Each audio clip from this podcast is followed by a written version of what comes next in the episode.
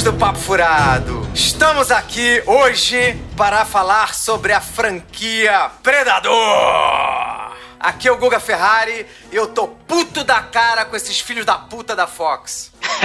Todos estamos, Guga. É. Aqui é Marcos Cardoso e eu passei boa parte da minha infância e adolescente achando que o Jean-Claude Van Damme era o predador. Uh, mito, mito. Mito, né? Que é o Shimu e, cara, o Guga tá muito no meu conceito pra me fazer ver esse filme, cara. De boa. prova de amor. Nossa. É uma prova de amor. Tem que ser muito amigo mesmo. Tem que ser muito amigo, cara. Vai, é, meu nome é Rogério Roma, eu vivi uma vida sem arrependimentos até sexta-feira passada. Putz. Caramba, tava perfect até ali o, o relatório. Flawless. Pois é. Flawless, flawless life. Olha, aqui é o Afonso Yauchua Solano e, evidentemente, que Get to the Chopper! Now! Sotaque. Get the chopper. Everybody down! Down! Down. I, I got no time to bleed, né? Não é assim? Essa é a melhor. Essa aí é a melhor frase do filme, na minha opinião. É espetacular. Esse filme é sensacional. Quer dizer, o primeiro, né? Pelo amor de Deus. O primeiro, hein? Exato. Bom, coloca a ordem nessa casa aqui, porque tem muito homem forte no podcast hoje. Eita. Eu não, Hoje, não- hoje vai bombar essa porra. Hoje a gente vai esculachar. não sei de vocês, mas eu fiz umas flexões antes de começar a gravar. Pump it! Pump it now! No programa de hoje nós tivemos a satisfação inigualável de contar com a presença das ilustres, dos ilustres amigos aqui. O nosso grande amigo já participante, né, Shimu, né, já participou de dois Papo Furado, não foi, Shimu? Foi, já de dois já, cara. Pô, Isso cara, aí. é- Já, é. já ganhei carteirinha já, provisória. Shimu é o nosso RPGista favorito, né, cara? Pô, cara, tá no sangue, né, cara? Olha, Continua lá com as suas lives lá do... Como é que é? No Casa, Casa- Velha, né? É, no Casa Ah. Velha, mas também tô no, também tô no PNP, tô jogando Achei- no, Forja, no Forja do Mestre. Achei que você tinha se machucado. Achei que você tinha se machucado. Por quê? Um RPGista frequente, tá sempre lá fazendo a terapia. Fazendo RPG, fisioterapia. Sabe como é que é, né? Eu, tenho uns quilinhos a mais, sabe como é que é, né? É bom, né? As costas sofrem, né, Timur? Sofre, sofre. É, Aí, Rogério, pode cortar essa aí da sua listinha de piadas. Não, essa, essa já. essa é uma tradicional piada de RPG, né? Não é? É, Tem que ser. É. E o nosso outro grande amigo é o Afonso Solano. Esse aí, pô, dispensa apresentações, né, cara? Que Seu isso? Integrante da MRG e maior bigode, né? escritor, porra, internacional. Internacional já, né, Solano? Interna... E ca- caminhando, caminhando para International Waters. Que satisfação, muito obrigado por me receber aqui. São, são seus olhos, Guga. Sempre tão Porra, bonitos. youtuber, formador de opinião. O cara é foda, rapaz. Não, youtuber não. Não me chama de youtuber. YouTube. Youtuber não, você não pode. E depois essa pode? Tudo menos E o- isso. Radialista pode.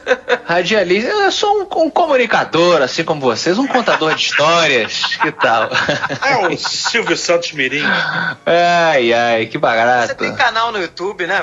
O MRG tem e você também, não tem? Eu tenho, de fato, eu sou meio canivete, assim, nesse sentido. Nós temos o Matando Robôs Gigantes, esse nosso podcast tradicional aí da internet brasileira. Eu sou sócio do Gaveta, lá no canal do Gaveta. Estamos na Rádio Mix, no programa Geek Mix, toda segunda-feira, 10 horas da noite. Guga Ferrari esteve conosco recentemente lá. E que mais que eu faço? Sou escritor também, tem a série Espadachim de Carvão. E tô por aí. Alegrando a- a- as manhãs, as tardes e as noites do- de- da turminha. Muito bem apresentado. Podia ter terminado melhor a minha apresentação, mas eu achei que Ó a mão da foi, porra. foi simpático. E é isso. Bom, é um prazer imenso ter você. Get to the chopper. Então só faltou um Get to the Chopper, porra. Ah, tá. E Get to the Chopper. Isso aí é. Acho que hoje a gente devia, ao longo do programa, tentar encaixar Get to the Chopper em diferentes é, formatos e, e- e sotaques, talvez. Get, to- get to the Chopper now, please. Uma coisa, sabe, in- in- indiana e por aí vai. Austríaco foi. Aí agora eu mandei um indiano aqui. Vamos ver se vai. O Get to the Chopper, vamos aos e-mails. Olá, Get, get to the mailbox.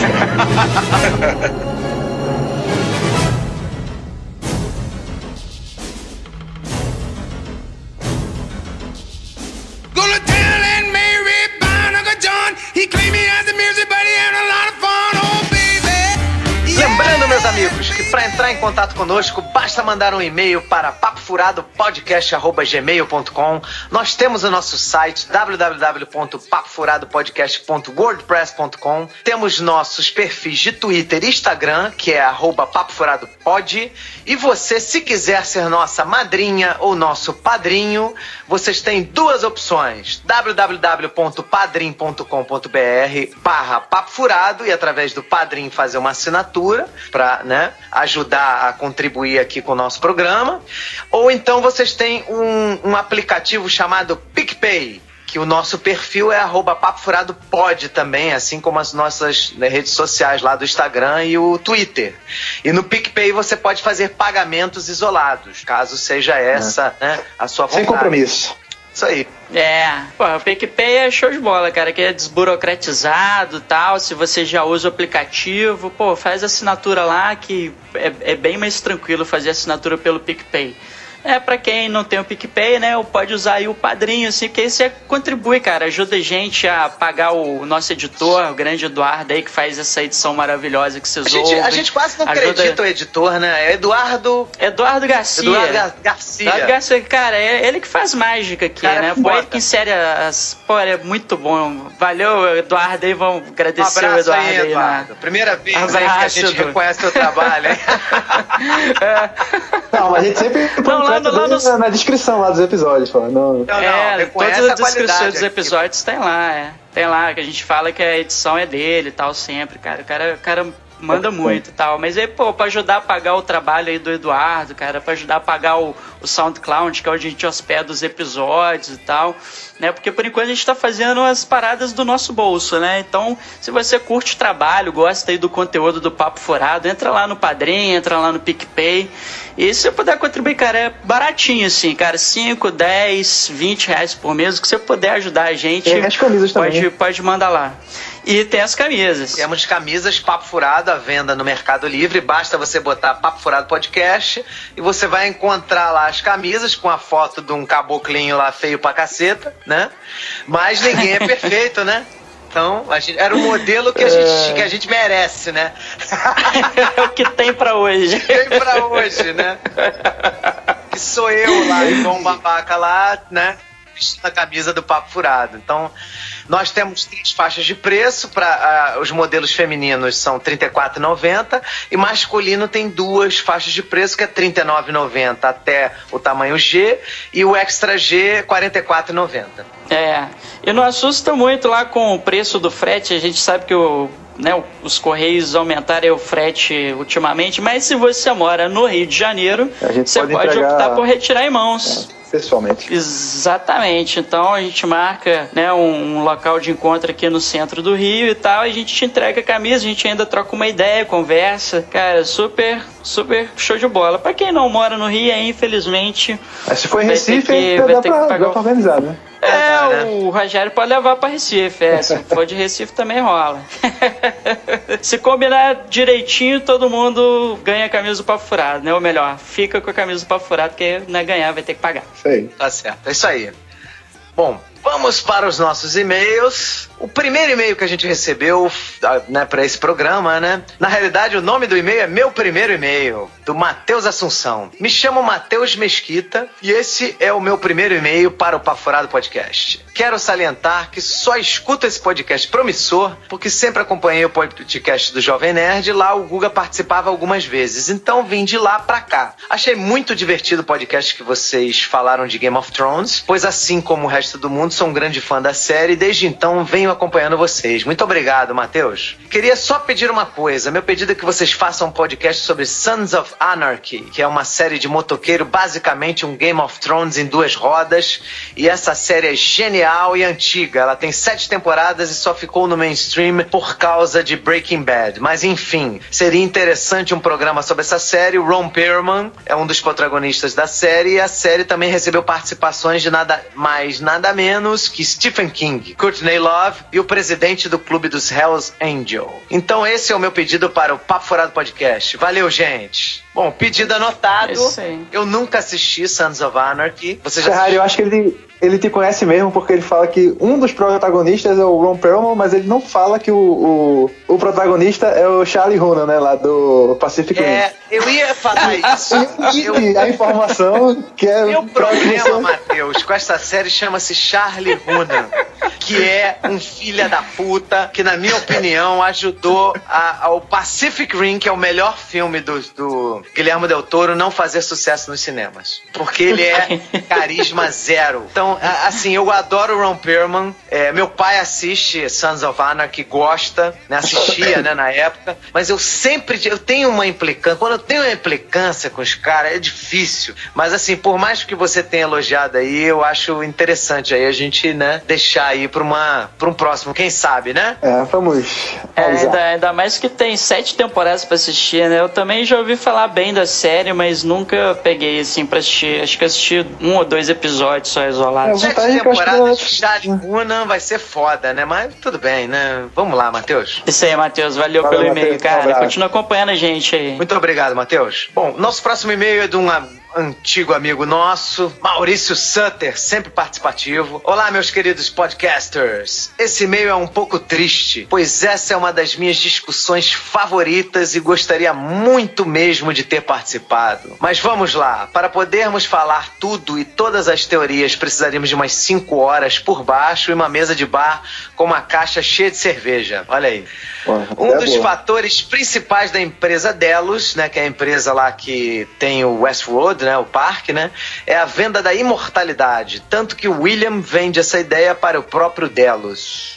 A meu ver, todas as entrevistas entre Dolores e Arnold barra Bernard era para a construção do Bernard. Desde a primeira temporada, nunca foi sobre o estudo barra observação da Dolores. Concordo com praticamente tudo que o Rafael disse e para mim o basilisco roco é o meu principal medo, mesmo não tendo conhecido essa abordagem antes. Fora isso, eu preciso assistir a segunda temporada novamente acredito que não dei a devida atenção a ela. Grande abraço a todos, até a próxima. Isso aí, doutor Maurício. Excelente é, essa, essa, é, esse, esse, negócio do, do Arnold Bernard, assim, na verdade, você pode observar quando é o Arnold e quando é o Bernard, porque eles usam roupas diferentes. Né? O, o Bernard ele usa né, aquele terno com colete mais justo, né? Já o, o Arnold ele veste uma roupa preta, assim, né? Que é, que é uma peça só né? Enquanto o Bernard tá de terno. Então você consegue diferenciar quando é Arnold, quando é Bernard, pelo figurino. Que maneira, hein, Marcão? Não tinha percebido isso, não. Não é, tinha percebido é, isso, Rogério? É umas... Não. O Marcos. É uma sacada. O Marcos é um cara sinistro, cara. É isso aí. não, mas não foi eu que tive essa sacada, não. Você foi lendo mesmo, assim. Críticas aí na internet e tal. Tá certo. Né? Mas assim, vendo, vendo, dá pra perceber isso na série, sim. E o Basilisco de Roco, né? A gente. Vamos deixar Aí, Pô, a galera pesquisou mesmo, não, hein? porque é o.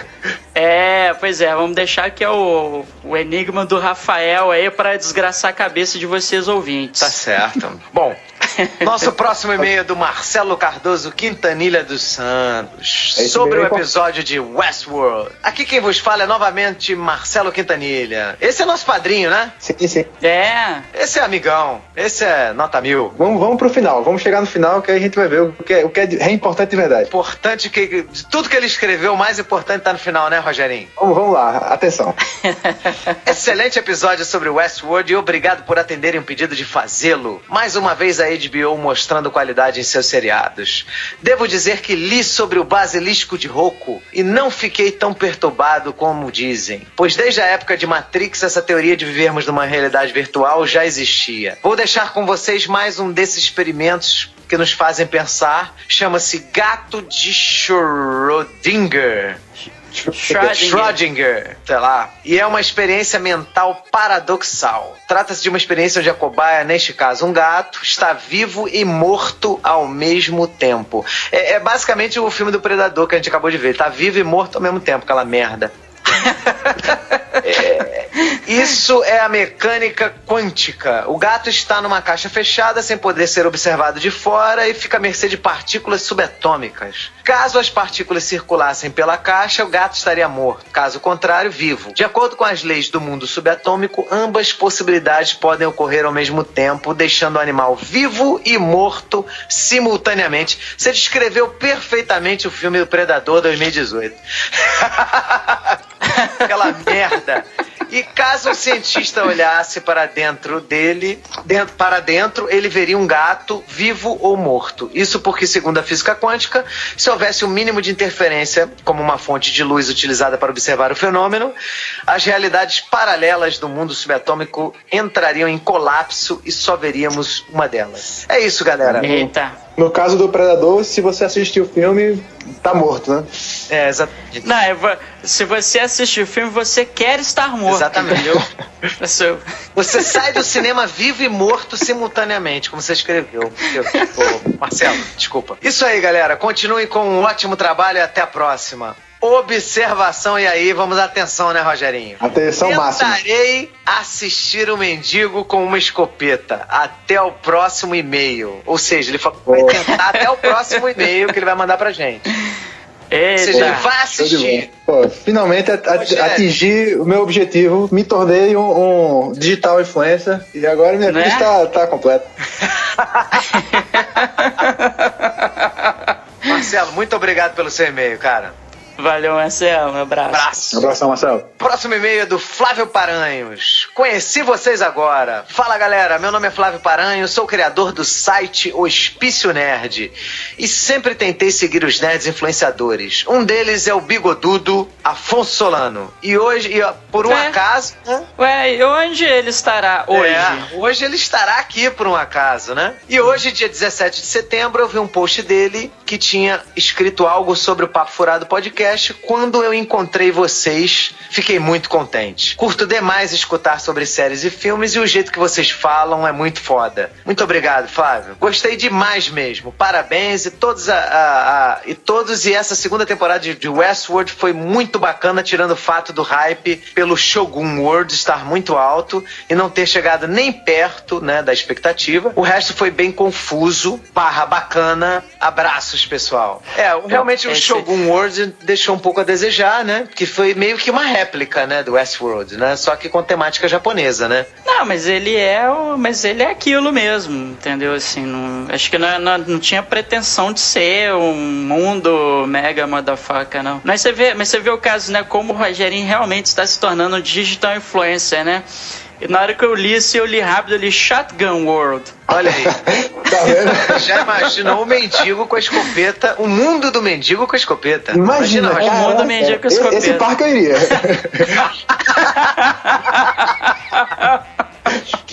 Cara, eu esqueci de perguntar isso para vocês no programa. Eu vou aproveitar essa leitura de e-mails. O que, que vocês fariam no Westworld? Marcos, você chegou no Westworld agora. O que, que você vai fazer? Caralho, bicho, assim. Eu, ah, eu, eu prefiro, assim, a minha, a minha atual situação social me impede de dar a resposta. A resposta mais sincera, provavelmente eu faria. De lado, né? tá certo. Então vamos, vamos dizer que eu aproveitaria bem as narrativas e side quests do, do, do parque. Ok. A main quest você ia deixar de lado. é, deixa pra lá, deixa pra lá. Rogerinho.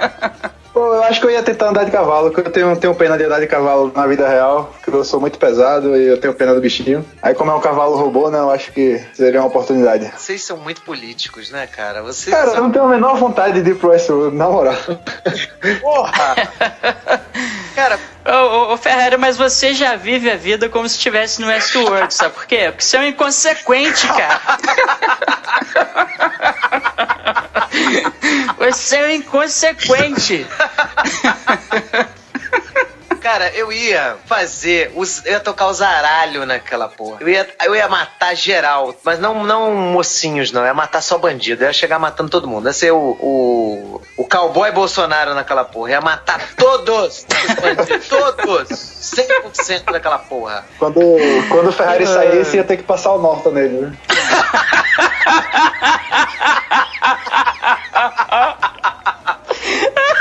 Matante vírus, né, Rogério? Isso aí.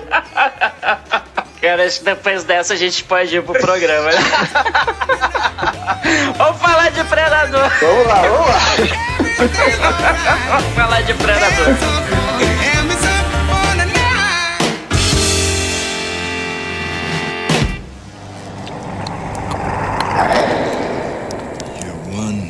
ugly motherfucker.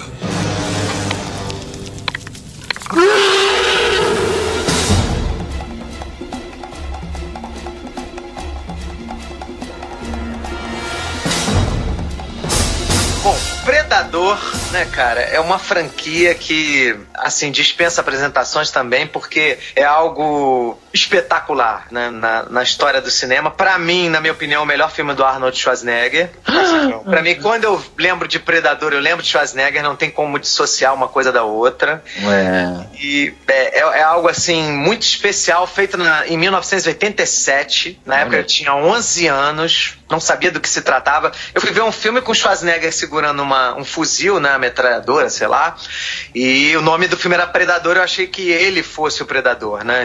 Não... Ah, muita gente, acho que fazia parte do marketing, inclusive, né? Ele não descrevia isso. Exatamente. É, o cartaz induzia o erro. Uhum. É, não sei se o erro, mas ao equívoco. É, é, é, acho que é, é, proposital, assim, né? eles não queriam entregar que era, era uma, uma época. Coisa... Era uma época boa, né, galera? Que você não tinha tanto. Assim, divulgação, essas coisas, você não sabia que você mais ou menos é, ia assistir, né? É. Mas é época boa, é, é, época boa é a época que um menino de 11 anos olha para uma imagem com um homem musculoso e um fuzil na mão e fala: Mãe, quero ver esse filme.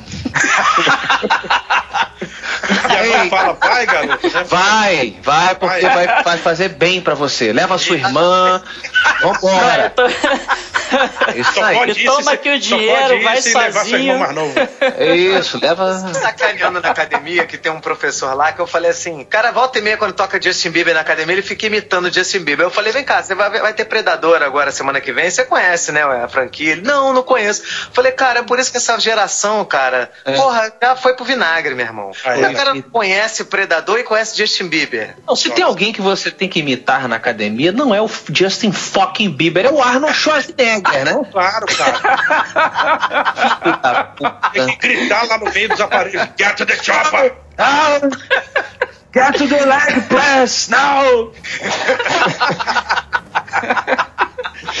Tem uma história muito engraçada do Predador. Opa, esse primeiro. Eu assisti de graça. Por hum. quê? Lá no Shopping Rio Sul, quem aqui mora no Rio conhece, é, eles estavam com uma promoção de, de, do filme e eles botaram, tipo assim, um, um aparelho. O, se vocês são malhadores, me, me corrijam. Aquilo que você deita e levanta um, um, um peso assim do, do peito, uhum. né? É, é, como é que é o nome daquele exercício? Supino reto. Então, essa parada aí, você tinha que fazer com um peso daquele ali pra você mostrar que você é macho man. E se você conseguisse levantar, você ganhava um convite pro filme, cara. Quantos anos você tinha, Caraca! Pô, 87, vou te dizer. Eu nasci em 74, tinha 13 anos. Você tá Nossa. de sacanagem. Falando, que quando que hoje você era isso, era isso. crianças de 13 anos levantando peso na, lá no meio do shopping para todo mundo ver para ganhar é, porra nenhuma. Hoje entrada de 13... cinema. Não, hoje eu vejo escutar o tal do K-pop, que eu nem sei que porra que, que, que é essa merda. mas é, mas é. Mas é por isso que o protagonista da série que o Google e o Papo Furado me recomendaram, o Cobra Kai, quando começa a ensinar lá para o moleque, fala: Eu vou ensinar você um método de luta que a sua geração desesperadamente precisa, meu irmão. É, uma necessidade. Os caras botaram nos anos 80, é... os caras botaram nos anos 80 uma, um supino no shopping. Se é você levantar, você consegue o ingresso pro cinema. Puta que pariu. E vocês imaginem o bullying inacreditável com quem não conseguia. Não, e os, tá, caras, tá e os caras decidiram mediam o peso, uhum. assim, no olhômetro, ah, tu nem precisa nem te dizer que eu quase me borrei, mijei, porque os caras, ah, olha a carcaça, o cara é, é fortinho, gordinho, bota pra ele levantar essa porra toda aí. Caralho, eu, eu me lembro que foi um peso do caralho, velho, pra levantar aquela merda. Eu, eu quase me peidei e caguei todo pra levantar aquela porra. Ah, conseguiu. Aí o moleque conseguiu levantar o peso, ganhou ingresso. O que, que você aprendeu? Como o He-Man, outro cara musculoso, ensinou. Que você faz. Quando você se esforça, você consegue as coisas. É Exato. isso aí. Só que ensinar isso aí. Eu, a força vale mais do que qualquer coisa, exatamente. Foi eu feliz ver o filme do Predador, de graça, nem sabia do que se tratava, mas tinha Schwarzenegger, né, cara? E lá me maravilhei com o filme, né? Pô, era obrigatório, né, cara? E é um filme que meio que te engana, né, assim, tipo, eu tava comentando com a, com a galera mais cedo lá no trabalho, e o... porque o filme começa, né, e aí tem aquela navezinha, vem assim do espaço e tal, aí solta um podzinho assim pra terra. E beleza. E o filme começa a rolar e 40 minutos de filme você já esqueceu aquilo. Que, assim, pra, na, na tua cabeça não tem nada a ver, né? É. Aquilo ali. Se, se fosse nos dias Isso. de hoje, eu acharia até que, sei lá, porra, é um. Virou um é a intro nova né? da Universal, né? Um negócio assim, sei lá. Mas né? isso. Um Mas eu achei, eu achei bem legal, cara, essa, essa artimanha. Você esquece daquilo. Né? É, eu acho que é, é também proposital, porque apesar de você ter essa posição privilegiada da narrativa, conforme a coisa anda, ele te coloca nivelado com os, os brucutus. Então você realmente você esquece e conforme eles vão se deparando com algo a princípio sobrenatural, você meio que tá junto dos caras, como se tivesse ajoelhado ali, passando a mão no sangue. Que porra é essa aqui, Arnold? Tal, mas, né, porra, tu sabe o que, que é, né? Mas é tão imersiva a experiência que é, é muito bacana esse resultado. Sim, sim. E, ele, e eles vão usando uns, uns, é, uns artifícios que são típicos assim, de filmes de, de guerra, principalmente Helena, que já é um filme mais pro final da da década de 80, então já tinham rolado, né, os clássicos filmes de Vietnã e tal, né? Então ele pega até a cena do helicóptero com o rockzinho tocando, né? Aí chega um determinado ponto lá, pô, tem envolvimento de CIA, guerrilha tal, não sei o que. Aí você vira e fala assim, cara, eu entrei num, num filme de guerra que mistura política e tal, não sei o que. Eu falei assim, cara, eu tô assistindo um filme da contracultura, Vietnã e tal, com um monte de cara marombado. O que que tá acontecendo, né? E aí vira tudo, né? Na hora que você vê, começa a ver aquelas, aquelas cenas de câmera subjetiva, né? Que você vê os caras andando pela floresta pelo olhar do predador e você vê assim, porra, agora tá acontecendo uma parada estranha aqui. Tem treta, né? Né? E, cara, além do, do, do, do Schwarzenegger, porra, cara, tem o Apolo Doutrinador, meu irmão. Sim. O que é aquele aperto de mão, aquele aperto de mão o maior clássico, acho, né, cara? Acho o que todos concordam. O maior da história, o maior aperto de mão. Tem uma, uma, um vídeo formidável no YouTube. Acho que aqui todos conhecem, não sei os ouvintes, mas que é, o cara fez uma montagem de diversos filmes, coisas explodindo, o mundo acabando, a energia assim sendo despendida conforme o Arnold e o, e o Carl Weathers, né? Apertam a mão. Realmente, ali o filme mostra para você o que, que vai acontecer. Rogério, você Oi. me falou que assistiu Predador, sei lá, quase toda semana durante o tempo que você é, morou passei, nos Estados Unidos? Passei seis meses assistindo Predador toda semana.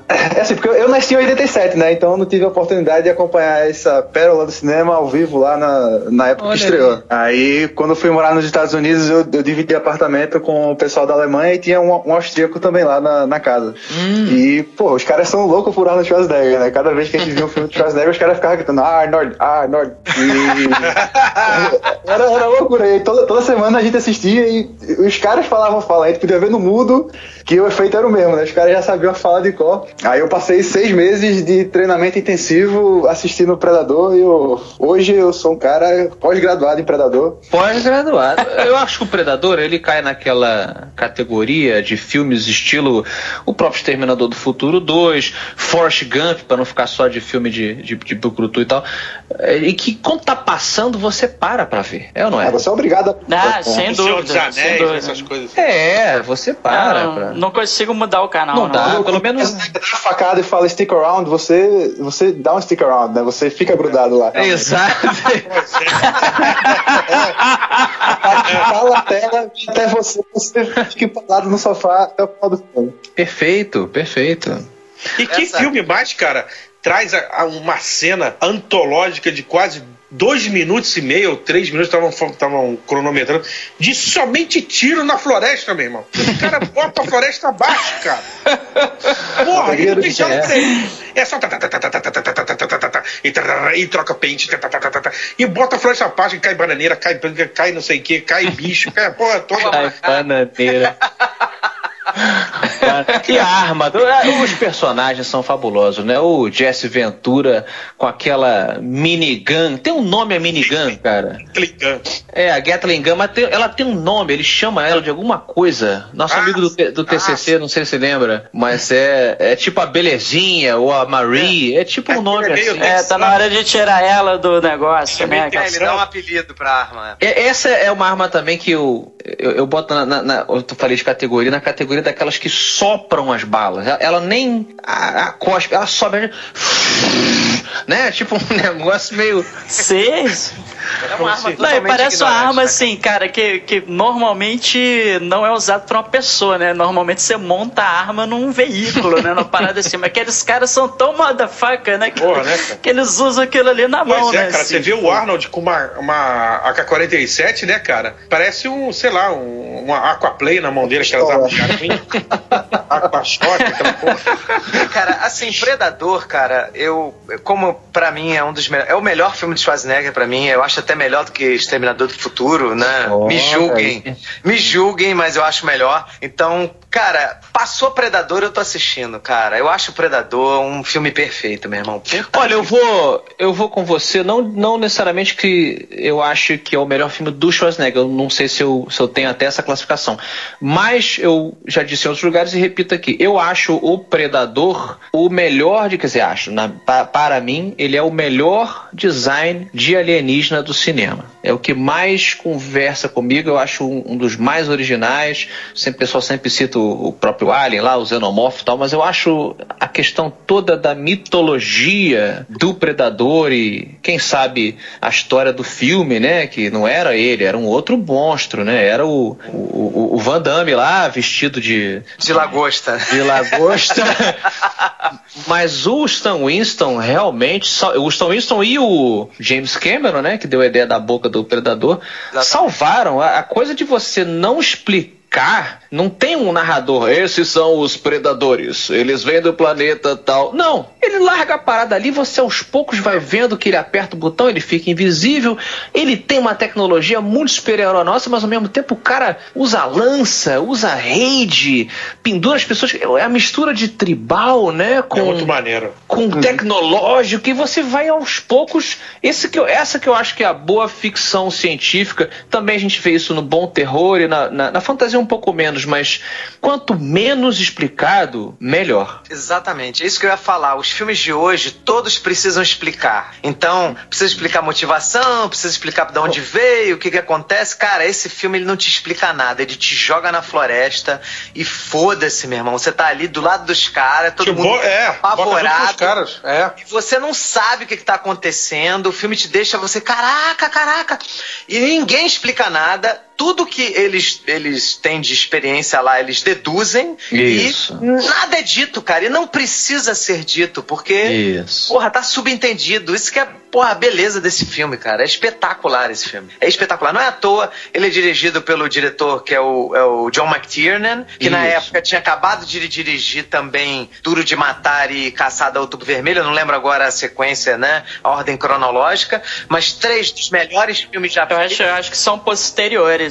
Eu acho que o Predador na ordem, eu acho, né? Posso estar enganado, mas acho que na ordem é Predador, Duro de Matar e Caçada ao Tubo Vermelho. Porque Caçada ao Tubo Vermelho já é década de 90, né? 90 e alguma coisa, Sim. se não me engano. 91, 92, alguma coisa é 90, assim. É 90, é 90, é. É, primeiro é Predador, 90. depois Duro de Matar, depois Caçada ao Outubro Vermelho. Cara, melhor filme do Schwarzenegger, né? Depois o cara faz o melhor filme do Bruce Willis e para mim o melhor filme de ação da história, que é Duro de Matar. Depois Caçada ao Outubro Vermelho, melhor filme do, do Jack Ryan. Cara, não sabe, é foda, tá? Desse pois é. é. Ele é espetacular. Não, o John, John McTiernan pra mim talvez seja o melhor diretor, né, de filme de ação. Ih, aí não, aí você me perdeu. Cara, é, aí, aí você realmente. Porque depois, cara, ele, ele dá uma enlouquecida, ele faz umas merdas assim que. não, tudo bem, mas eu tô falando assim, com esses né, nesses filmes, assim, é igual você falou o Ridley Scott, assim, né? O Ridley Scott também tem o altos e baixos. ele faz dois filmes, assim, extremamente geniais, que é o Blade Runner e o Alien, e depois fica ali, faz uns filmes regulares, faz outras merdas inacreditáveis e tal. Mas eu acho o John McTiernan muito bom, cara. Que ele volta para fazer o Duro de Matar 3, não é? Volta. Volta para fazer, que é do caralho. Volta. Que, que eu, é do caralho. Que eu acho um puta filme do também, caralho. entendeu? Assim, sei lá, eu acho ele excelente diretor de ação, como não como eu não vejo hoje em dia. É, o, o James Cameron é um diretor que eu acho ele o melhor de, de, ação. Eu entendo que a gente tá falando, claro, gosto pessoal, mas nessa brincadeira que a gente, brin que a gente fez aí de da pessoa manchar o currículo, né? O James Cameron é um cara que eu teria, ele por ter um currículo muito limpo, é, até Piranhas 2, Piranhas Voadoras é bom, que é dirigido por ele no começo da, da carreira. Da carreira. Da carreira. Mas é, é um cara que eu adoraria. É um cara que eu adoraria ver pegando o, o, o material do Predador, cara. Imagina o que, que o cara ia fazer com um personagem Vai. com uma mitologia dessa. Espetacular. Ia ser Não foda. é? Não, ia ser foda mesmo. Não é, doido? O que, que, você acha é. disso, Timur? Eu acho, cara, assim, eu, o Predador, para mim, ele é pau a pau para mim com comando para matar, sabe? Eu gosto muito do, do, do, do filme do, do, do, do, Arnold no Comando para Matar, sabe? E... Mas é uma comédia, né? Mas é uma comédia, Shimu, é diferente.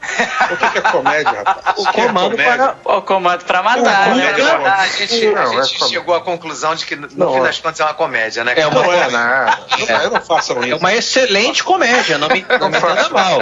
Não, eu acho, acho. Não façam isso. Foi o Guga que me ensinou isso, inclusive. Ele que falou, é, é uma comédia, mas é uma comédia fabulosa. Quanto para matar é do caralho. Gostei de você, filme. vou te matar por último. Meu, aquela cena do shopping, eles não conseguem nem fazer isso hoje mais, mano. Sem meter, sem, sem meter um CGI, sem meter uma porra. Cara, que isso? Aquela cena do shopping maravilhosa, cara. Porra. É porque, cara, no, no, no o, o, Predador também segue essa linha, né? O, o Comando para Matar é todo cheio de frase de efeito. Todo, todo, do início ao fim. Eu acho que Predador tem algumas falas que não são, mas o Comando para Matar todas são. Todas. Quase todas mesmo, é. São todas, não... cara. É, tudo que sai da boca do Schwarzenegger é frase de efeito, cara. É. O cara acaba de, acaba de sequestrar a filha dele. Olha, nós sequestramos a sua filha, então, logicamente, você terá que cooperar conosco, certo? Aí ele, errado. Pega um fuzil, dá um tiro na cabeça do cara, cara. Isso, cara. Cara, aonde você vê que o cara cai de um avião, meu irmão, e levanta do pântano, bate a roupa, bate a calça e sai andando.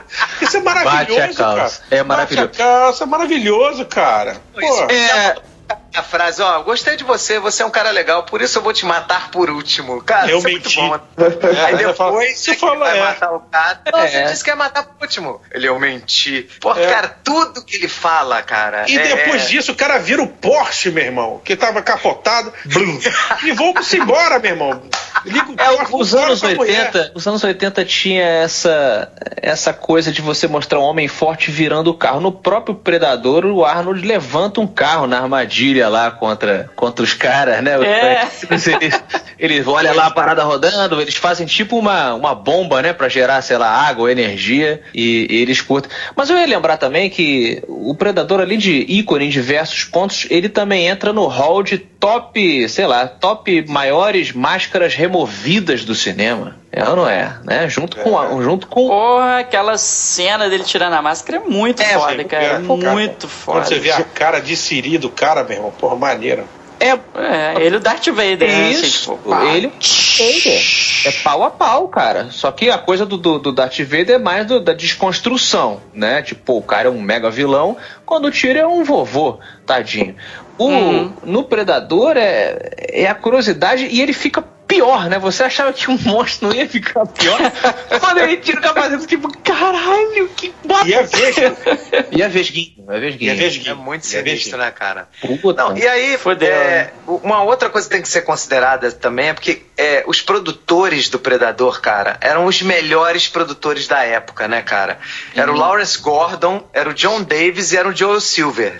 Todos esses caras, porra, Joel Silver é o cara do Máquina Mortífera, o cara duro de matar, Lawrence Gordon igual, John Davis, o, o Lawrence Gordon na época, ele era, o, me parece que ele era o chefe da Fox, era o cara, era o produtor principal da Fox. Então, assim, é, cara, não tem como dar errado com esses caras. Esses caras são lendas do cinema, entendeu? Mas então, quase deu, mas quase deu. Não, quase deu, mas eles, é. eles consertaram, né? Porque eles mesmo falaram assim, ó, cara, a gente tem que parar porque esse monstro aqui não, né, não, não funciona, né? Que era o Van Damme lá correndo de um lado pro outro igual uma lagosta, né? Então eles pararam e aí chamaram o Stan Winston pra, pra né, criar uma criatura espetacular que a gente tem hoje. Só que o, o John McTiernan, ele tava dando entrevista, né? Eu tava assistindo algumas entrevistas dele, ele falou, não tem como você dirigir um bom filme se o chefe do estúdio não, não souber o que ele estiver fazendo fazendo, entendeu? Hum. Se ele é um cara que não sabe o que tá fazendo, você vai fazer um filme e os caras vão. Porque o corte final sempre é do estúdio. Não adianta a gente achar. Talvez é. um James Cameron, um Steven Spielberg tem um corte bota final. uma banca, né? É, Mas o dia... resto, cara, ainda mais o John McTiernan na época era novato, cara. Tava um dos primeiros filmes que ele tava dirigindo. Então, cara, se o cara não tiver um, uma, um apoio do estúdio, o filme dele vai ser uma merda. Ele tá, tava até contando que na época do Outubro Vermelho, que ele tava, que ele filmou o filme, deixou com o editor, olha, você vai editar dessa forma. Chegou um executivo lá, qualquer, um cara que queria, é, ambicioso, queria subir rápido, queria reinventar a roda. O cara chegou e falou assim: vamos fazer a edição do Caçada Outubro Vermelho como se fosse Top Gun debaixo d'água. Olha que, que ideia, cara. Meu É, Deus. porque, se, porque se Cara. tem uma coisa que é se tem uma coisa que é veloz é um submarino, Né? né? Imagina a perseguição de submarino ao outro, cara. Uh! Enfiando. Não, Agora vocês imaginem isso, cara. Aí o editor ligou pro, Jack pro John McTiernan e falou assim: Cara, olha só, porra, o executivo chegou aqui e mandou fazer essa merda. Só que, porra, não tem nada a ver com o nosso filme, com o filme que vocês falaram que eu tinha que ser feito. É. Aí ele falou, cara, eu vou ligar pro, pro chefe, né? Aí ligou lá pro Lawrence Gordon e falou assim, pô, cara, ó, o cara desceu lá na edição e tá querendo, porra, dar ordem, dizendo que Top Gun fez sucesso, que quer fazer um Top Gun debaixo d'água, só que o filme não é isso, porra. Aí o cara chegou e afastou o executivo. Agora imagina, cara, Nossa. essas ideias de louco, cara. É, filme tem dessas coisas. Realmente, o, o filmes assim com diretores iniciantes, a gente tem que rezar para que ah, os executivos não deem ideias merdas, que é o que aconteceu aí, que a gente vai falar daqui a pouquinho com O Predador 2018. Dylan! You son of a bitch. Vamos para o episódio 2 de Predador. Rogério, o que, que você achou do, do Predador 2? É, o Predador 2 eu já não. Já não sou tão fã assim, não. Ele.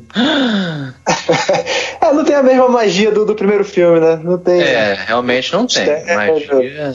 O Predador 2, a a gente pode até contextualizar, vai que a galera não, não, não conhece e nunca viu e tal. É, o Arnold Schwarzenegger não concordou em retornar porque ele era contra trazermos o Predador para a, a, a floresta urbana, né? Era o, o, o pitch lá, vamos tirar da, da floresta e vamos botar na cidade de Los Angeles. Mas, e aí falou, não, não quero. Ah, e aí, bom, quem, que- quem que a gente pode trazer que é um, um astro bacana de ação, mas que tem uma postura, um, um corpo, né, um tamanho que possa bater de frente? E aí escolheram o grande, literalmente e metaforicamente, Danny Glover, ali já conhecido pelo Máquina Mortífera, para fazer essa frente. Ele é um policial violento, né, um cara até eh, cheio de, de- de reclamações de abuso de autoridade e tal, no meio de uma guerra entre os traficantes ali. Entre uma- gangues, é. gangues de traficantes com a polícia numa onda de calor e o predador começa a caçar os traficantes e a polícia e ele se vê no meio dessa história e tal. É, assim, o Predador 2, cara, eles tiveram alguns problemas porque, assim, eles queriam que manter o mesmo orçamento e aí o John McTiernan teve que sair porque ele, depois de Predador 1... Porque Predador 1, o cara não era ninguém quando ele dirigiu o Predador, né? E quando É. ele, pô, o Predador explodiu, fez o sucesso que fez, o cara, pô, agora eu vou aumentar meu cachê, né? E aí eles não quiseram pagar o cachê do John McTiernan pra, porque eles queriam manter o, o filme no mesmo orçamento.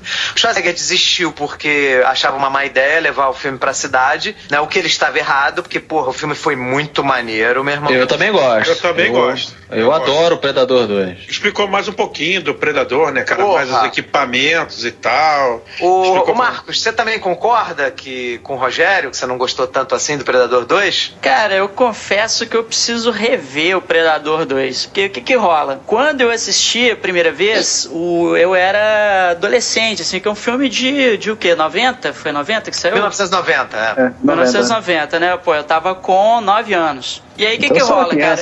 É, então o que que rola? Eu, eu tava naquela vibe ainda do primeiro Predador, entendeu? Assim, porque o Predador é aquela, aquela parada assim, você passa muito aperto ao longo do filme, mas aí, cara, você tem certeza que o Arnold Schwarzenegger uma hora vai falar assim, bate no peito, joga pro pai que aqui eu garanto, né? E aí ele vai e mata o Predador. Eu falei assim, porra, né? Agora sim, massa, né? E tal. E aí, cara, você, quando você vai ver o Predador 2, você- aí você já olha pro Danny Glover, aquele cara assim, porra, não é o cara que, né, deu o shake hands com o Carl Weathers, né? É, é o tiozão, né, cara? É, exatamente. Aí você vive assim, hum, policial, uma ideia, o predador vai jantar esse cara a hora que ele quiser, tal, não sei o quê. E o filme não tem o mesmo ritmo, né, do, do Predador 1. Assim, é uma coisa mais de investigação policial e tal. Sim, sim, né? é, realmente. Embora exista essa expansão do conceito. Então eu precisaria revisitar, assim, eu, eu entendo hoje que, pô, era uma puta ideia e tal, assim, mas eu precisaria revisitar o filme, que, pô, deve ter o quê? Deve ter bem uns 15 anos que eu não assisto. Então, assim, a minha memória afetiva de quando eu assisti a primeira vez foi isso. O primeiro era gigante perto de mim e o segundo, ah, o filme ok. Mas eu conversando assim com, com o Google e tal, assim, eu reconheço, pô, é um, é um grande filme, assim, é um filme maneiro.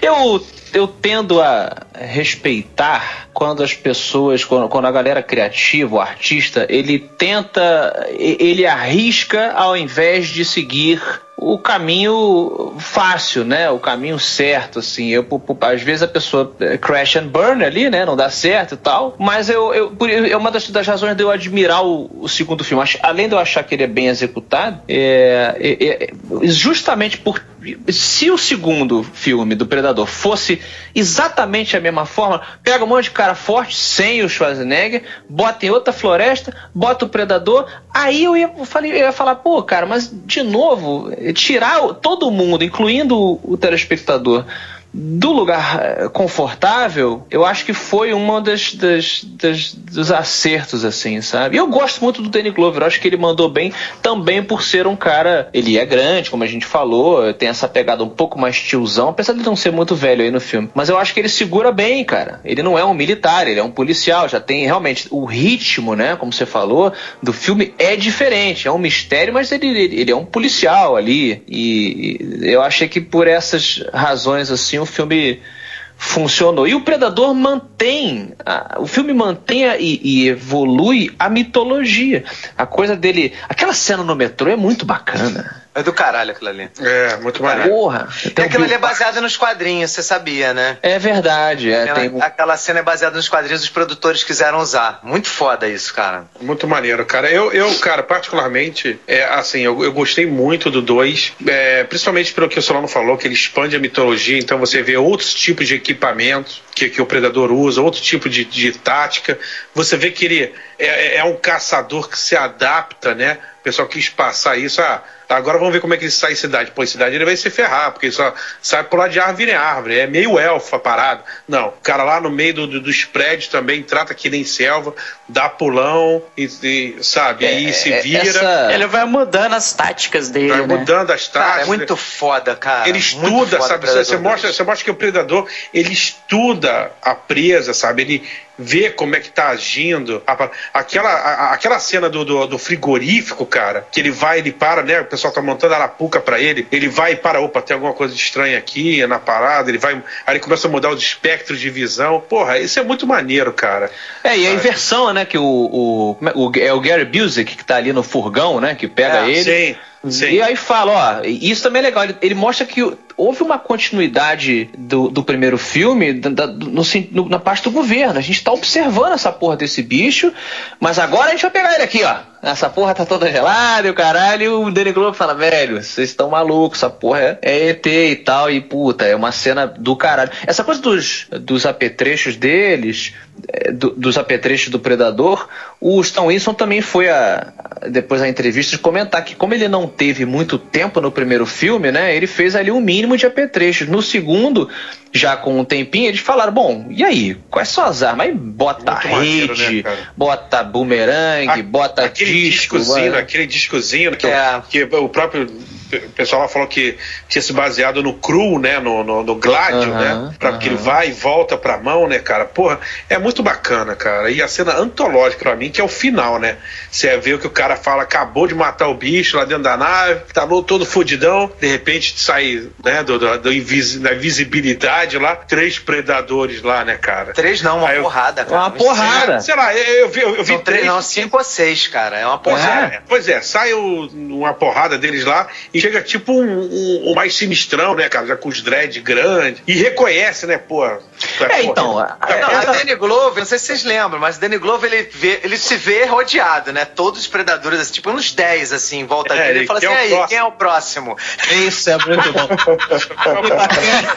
e com aquela voz. Ok, who's next, né? Aquela voz dele grandona. É, e, e a gente tem justamente o, a manobra correta é você expandir aos pouquinhos. No primeiro você sabe pouquíssimo e você entende essa questão da honra dele, né? Quando ele avalia lá o, o Arnold e tal, e tira uh, os armamentos, você fala, beleza, uma coisa meio movida à honra.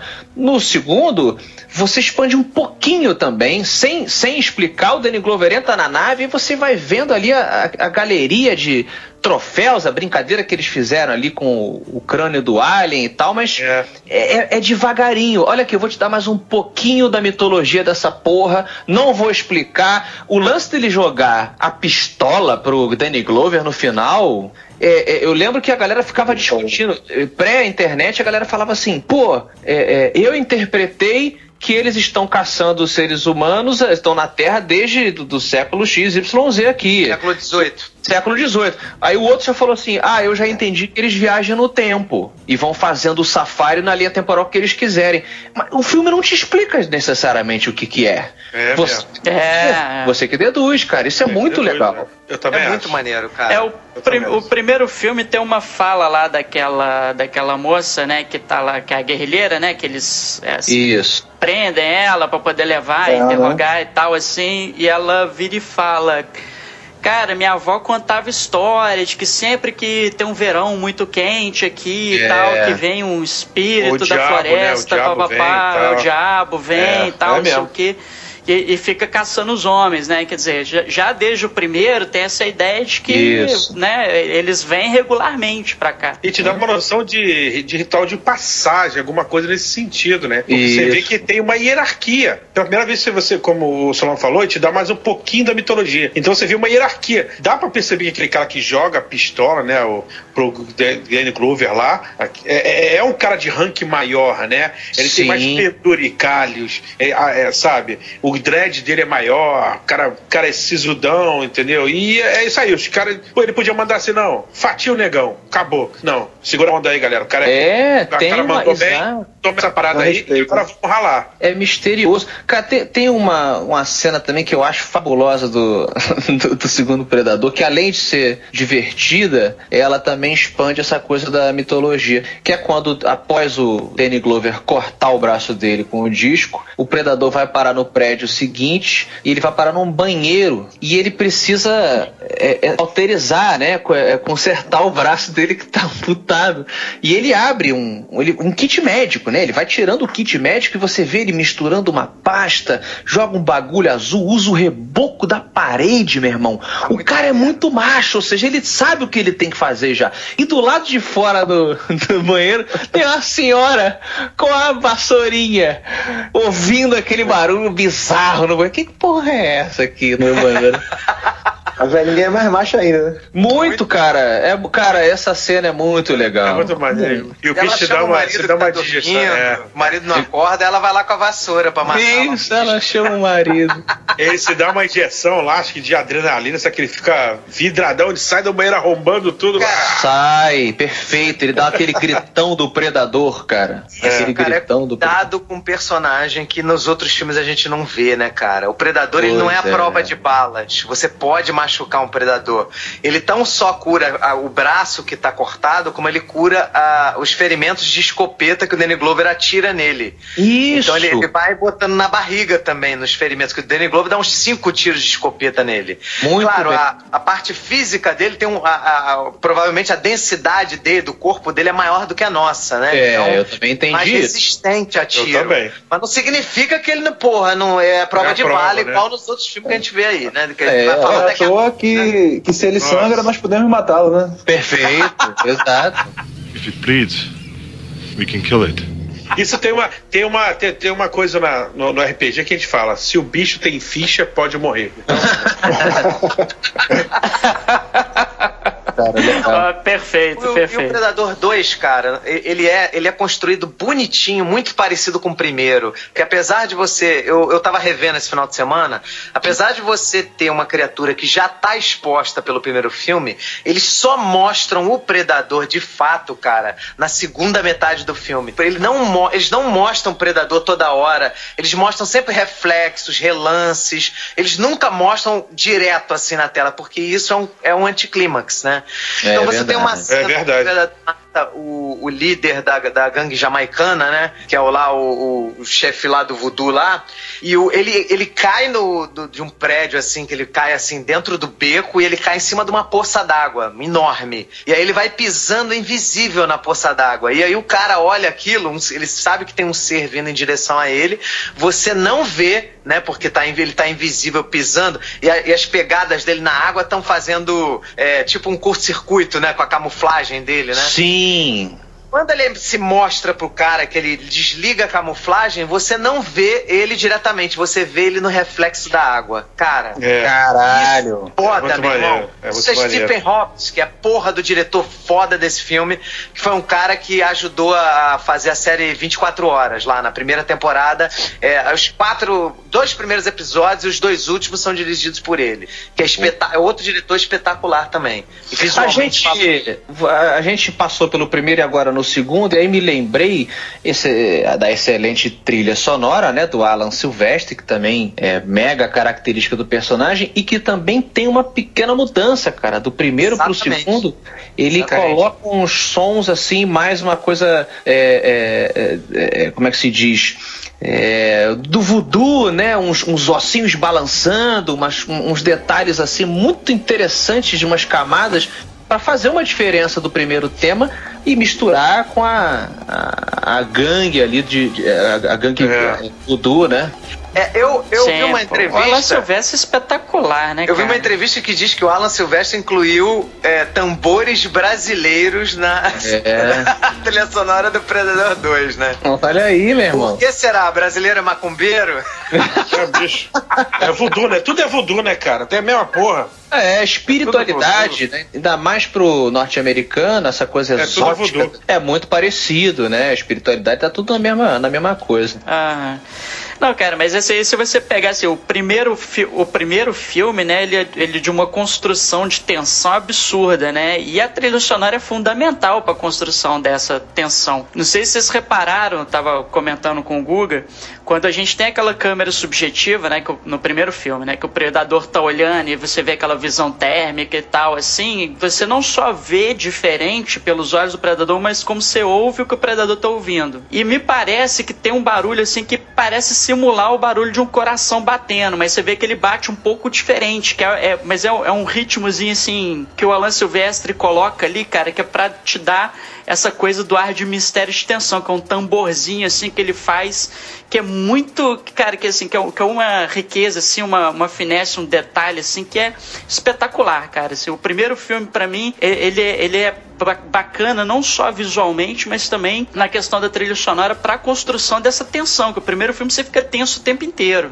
Pois é, muito bem lembrado. Olha, citamos aí o Danny descobrindo o crânio do alien na nave. Talvez com isso possamos seguir para as próximas aventuras inconstantes do Predador na Fox. Aí, pois é, aí foi lá de abaixo.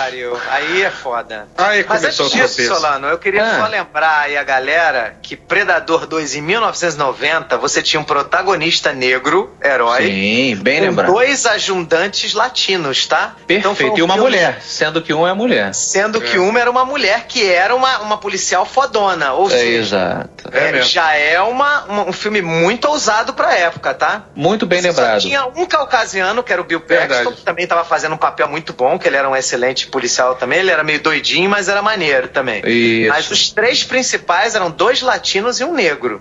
Então... E tudo. E, e, combina, né? Quer dizer, é uma, é, é, você tem essa diversidade atrelada a um roteiro que funciona no sentido de que estamos em Los Angeles, você tem essa miscigenação. Tô, tô falando mais assim do lado chicano, inclusive, né? Claro, como, claro. Como eles, como eles posicionam, assim. Los Angeles é isso, cara. É, é, é, muita, é muito mexicano, é muito latino. Então, cara, fantástica essa sua lembrança. Isso aí. Bom, dito isso, vamos agora ladeira abaixo, né?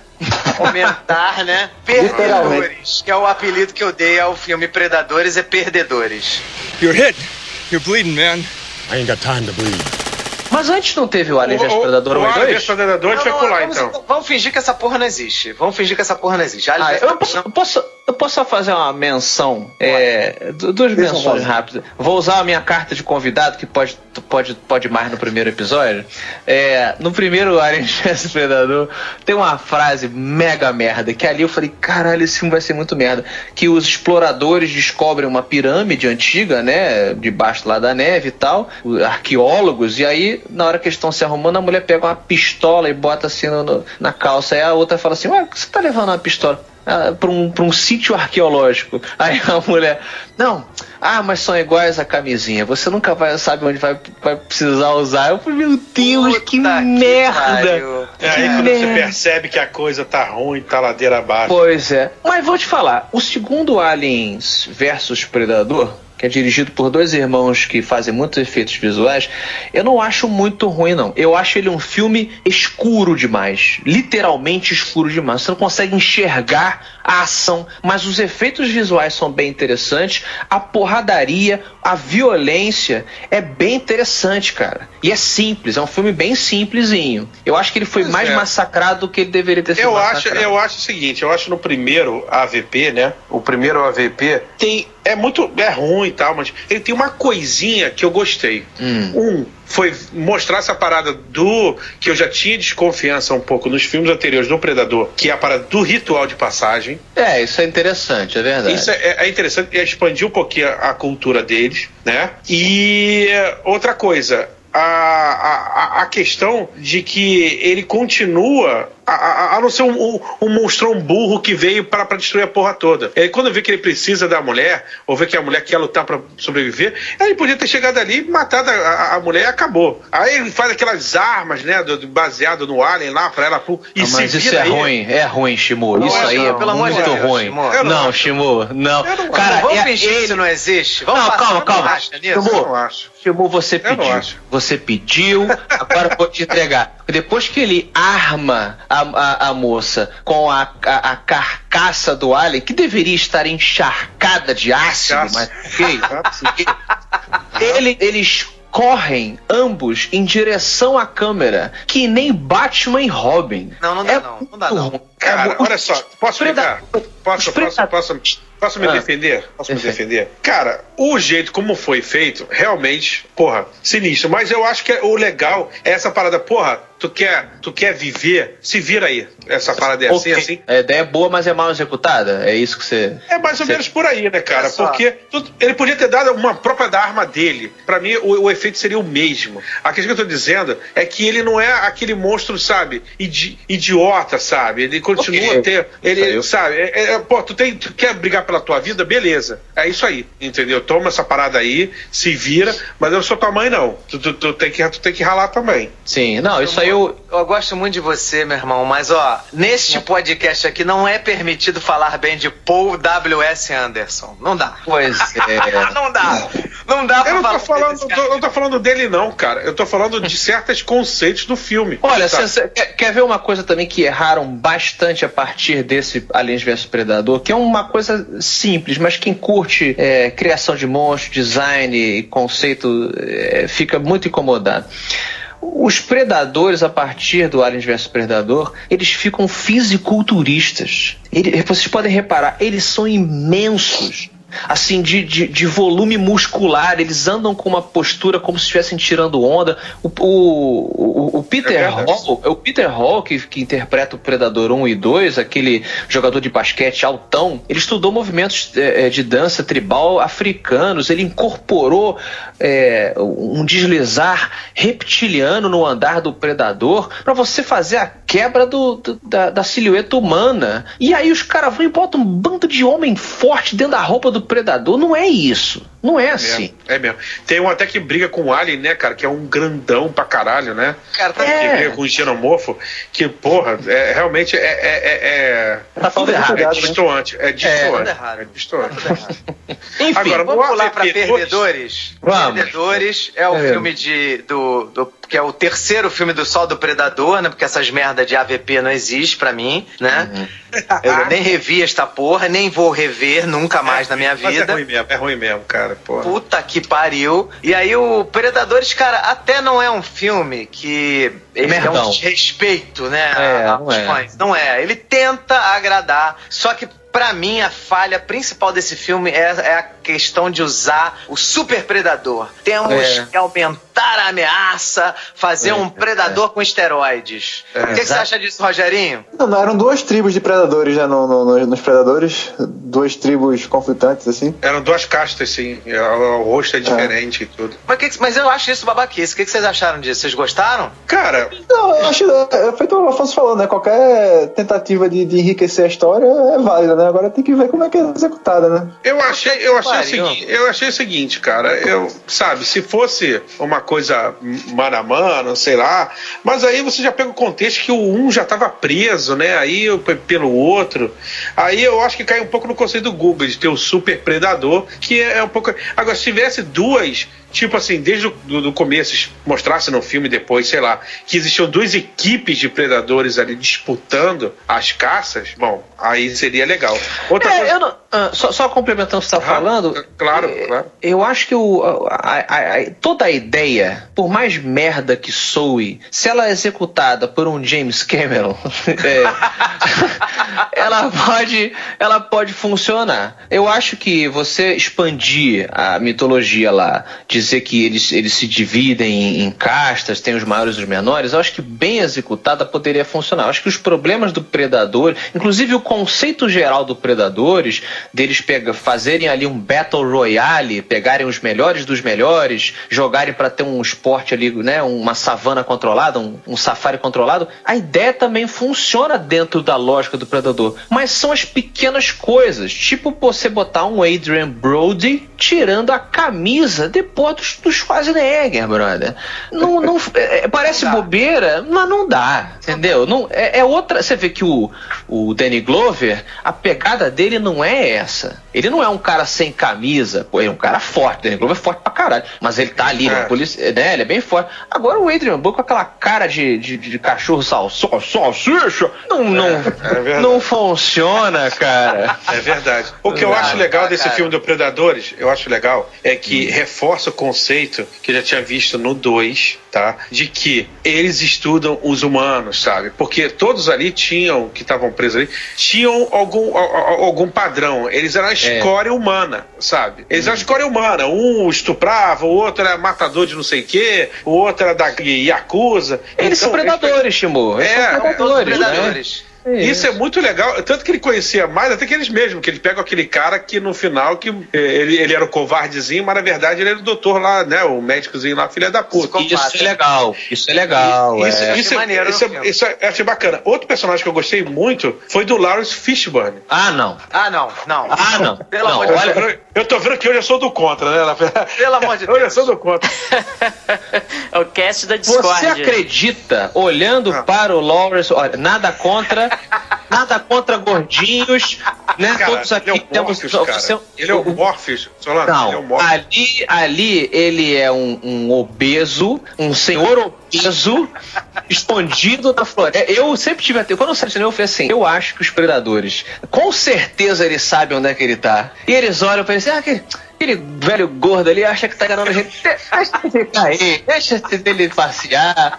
O que, que esse cara tá comendo, tipo? Ficar desse tamanho na costa. Olha só, olha, primeiro, primeiro que ele passa. Olha só. ficar daquele tamanho? Sei lá, cara. Porra, será que ele come na porra da floresta? Eu só sei o seguinte. É feito o gordinho de Lost, eu, né? achei, eu achei, eu achei bacana. É o gordinho do Lost, né, Rogério? O gordinho do Lost que passou 10 temporadas lá na ilha só comendo formiga e, e não perdeu um quilo. Eu acho, eu acho o seguinte, por que, que eu gostei do personagem? Porque ele é um cara que, tudo bem, é louco, mas ele é meio que sobrevivente. Ele bota, ele ganha confiança de outras pessoas e bota essas pessoas de boi de piranha, maluco. Porque ele é pra sobreviver, sabe? Ele não tava ali para ser amigo de ninguém, muito pelo contrário. Ele atraía as pessoas ali para servir de boi de piranha pros caras e os caras, ah, pô, pegamos todo mundo. É, isso é sabe? é realmente interessante, cara. cara é. Sabe? Não é pelo Lawrence Fishburne, pra mim podia ter colocado qualquer um. Eu tô falando pelo personagem em si. O personagem eu achei bacana, Entendi. tá? Por, por esse tipo de coisa. Marcão, o que, que você acha de Predadores? Não sei, não vi. Porra! melhor resposta, cara, ever.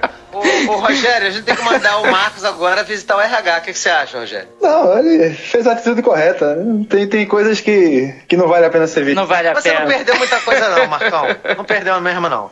Porque, porque Não, eu não vi isso. Sabe aquela coisa de crítica? Tipo, você, ah, você tá pra ir no filme e tal, assim, cara. Aí todo mundo começa a detonar e tal. Aí você já vê que era. O cast já era o Adrian Brody lá. E Isso é- você, ah, isso não, é. vou passar Pois esse é. aí, cara. Eu senti isso nesse último Predador aí, de semana passada pra, pra segunda-feira. Todo mundo falando, ah, eu tenho que ver essa merda.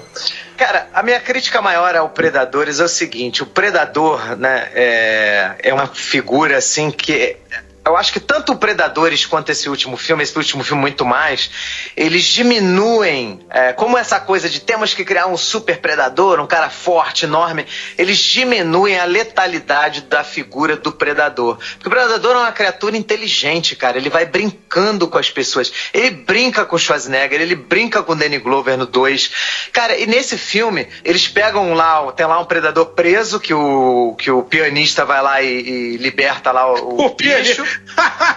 E aí o, o cara coloca todo o equipamento dele, porra, aí você imagina, pô, agora ele vai. e- e- Ele não sabe que três já estão fodidos, né? Ele, ele acha que tá. Né? Ele não tem como saber quais morreram, quais não morreram. Só sobrou o maior, né? Porra, ele ao invés de usar a estratégia dele, a inteligência dele pra vencer o- os outros ou o outro, cara, ele vai pra porrada, tipo briga de porteiro, meu irmão. Não tem técnica, não tem inteligência, não tem porra nenhuma. É claro que ele ia perder, né? Não tem como, entendeu? Então, assim, é um, é um filme assim, sabe? Puta que pariu, não. É, ele tem, ele tem umas falhas que é mais escorregadas que é foda mesmo. Porra. Eu achei maneiro só a parte também de que eles descobrem quando eles estão em outro planeta, né? Que eles É, isso é legal. Esse, esse conceito é Esse legal. impacto é bacana. Stick around. Vamos passar para o, o, o tema principal. Vai. Doutor Marcos, o que, que você acha de Predador, O Predador 2018? Nossa, cara, é, é tanta coisa errada, mas tanta coisa errada que é difícil até saber por onde começar, né? Os caras conseguem errar até nas homenagens que eles fazem, né? O, o- a piadinha do Ghetto The Chopper, cara, pelo amor de Deus, cara, de onde é que o cara tirou aquilo ali, sabe? As coisas no filme não faz sentido, não fazem muito sentido, assim, eu, eu, eu tava achando que eu tava assistindo, sei lá, um filme do, do roteirizado pelo Michael Bay, eu achava que eu tava assistindo Transformers.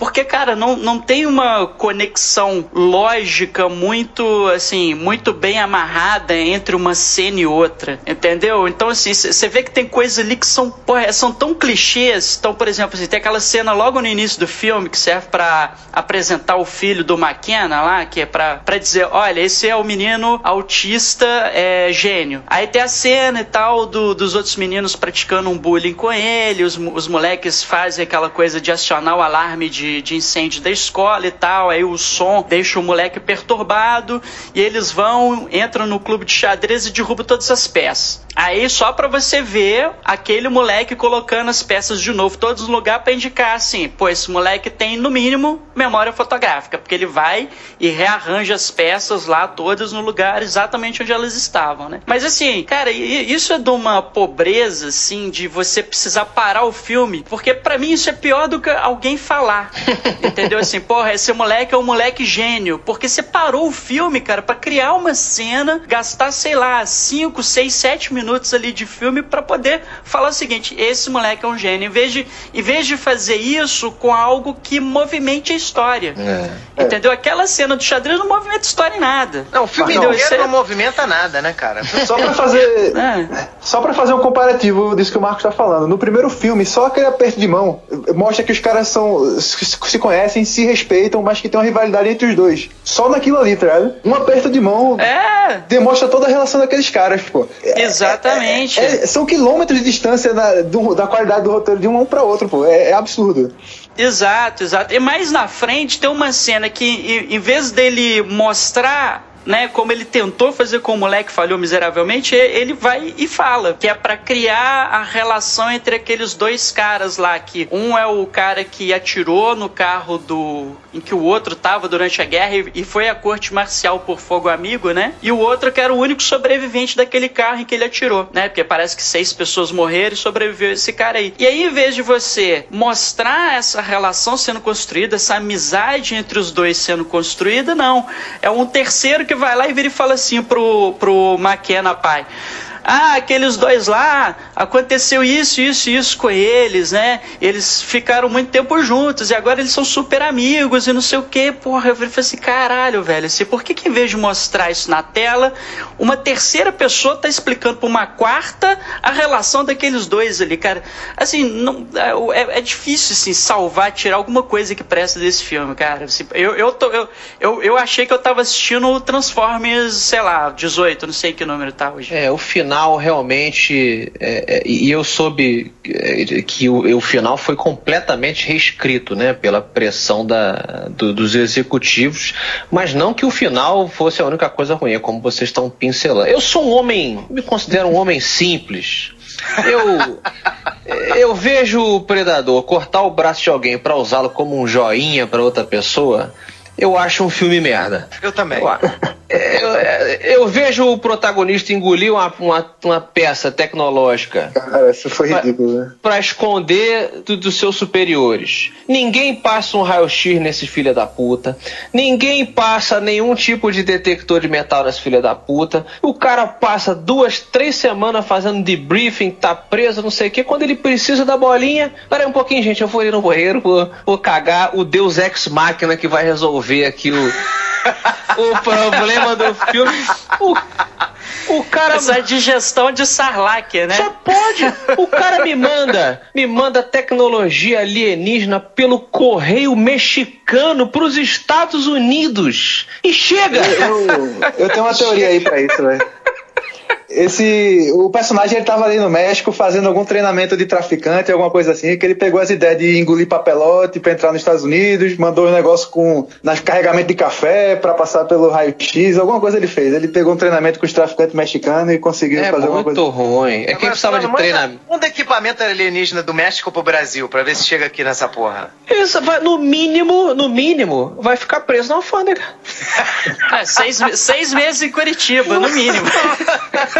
No mínimo, essa, essa. E de novo, eu acho assim, a, a, a é, Hollywood adora certos é, arquétipos, né? O, o, a criança autista ela sempre vai resolver os problemas. Mas existem bons filmes. O, o Google acho que lembrou de um lá na, na Mix quando a gente fez, que é aquele do Bruce Willis, né? Que tem uma criança autista Sim, que é. re, resolve. Não sei o que é. Código, código Isso, código alguma coisa. O próprio Tom Cruise. é, o Tom Cruise com o Dustin Hoffman no excelente Rayman, o cara tem um, um problema também, ele é, é Savan. O Forrest Gump que eu citei, to, ideias podem se virar, virar merda ou vir, e, e virar boas.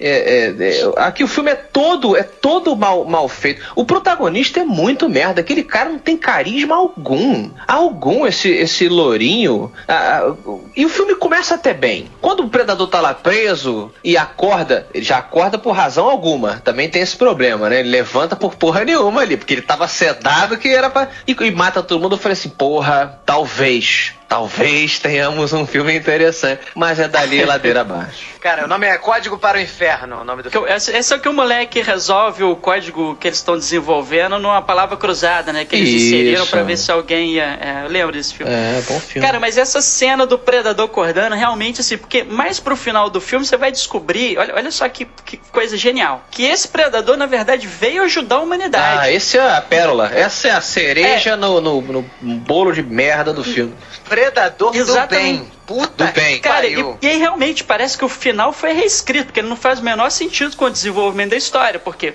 em vez desse predador chegar aqui, galera, ó, trouxe isso aqui para vocês, toma aí porque vai vir uma invasão. Não, ele chega, é capturado, ele, ele acorda lá no laboratório e sai matando geral, assim, tipo, mata cientista, mata guarda, mata todo mundo, sai correndo, sabe? Como se ele tivesse querendo escapar mesmo e tal assim.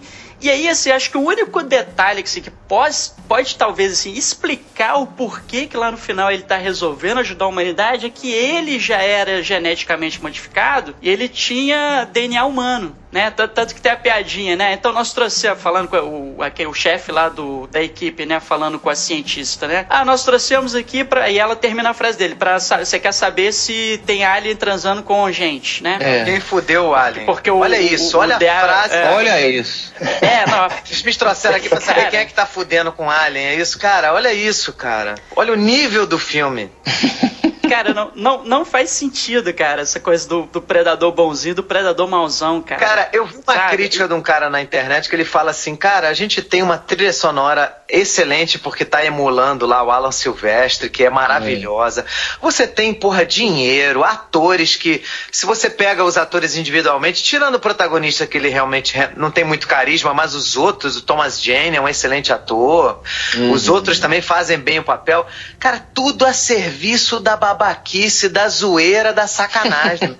Cara, sacanearam o Predador. Esse filme não deveria se chamar o Predador, deveria se chamar assim, o, é, um Predador muito louco. Deu a louca no Predador, devia Deu a louca. Assim, Deu a louca, ah, perfeito. Deu a louca no um Predador. Predador do barulho, né, cara? Tinha que ser isso, cara.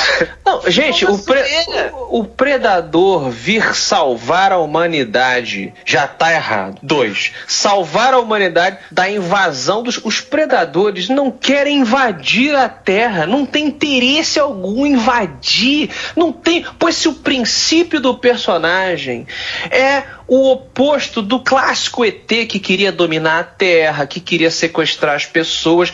O grande, a grande sacada é você inverter isso. É por esporte, ninguém tinha feito essa porra. Aí vai os imbecis e não, não, eles no final das contas eles são como qualquer outro ET de Hollywood, eles só querem dominar o planeta Terra. Ah, ah é, faria... nossa, cara, isso é muito ruim. Muito e, e o pior é que o pior é que ousam, ousam, cometem o sacrilégio sacrilégio pegasse uma frase que tá lá no primeiro, que é a, a, menina falando, né? Pô, sempre que a gente tem um verão aqui muito quente, eles vêm e tal.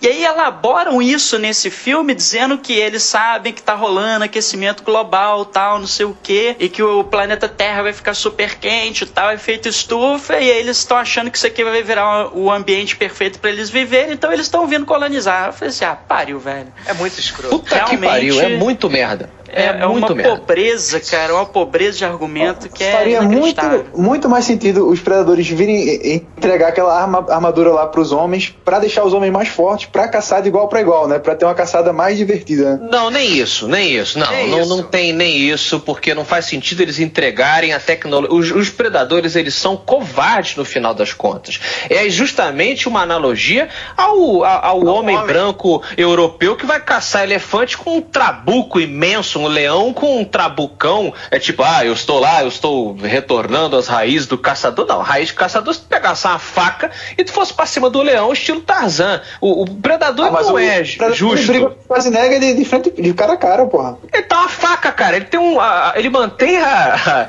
a, a, faca no punho. Ele tem é, sempre ele, a vantagem, Rogério. Ele, ele tem, tem, sempre a vantagem. A vantagem. E ele tem a arma da, da, que é uma, né, que é aquela né? A lâmina que sai do braço. Ninguém tem vantagem, vantagem física sobre Schwarzenegger. uma espécie.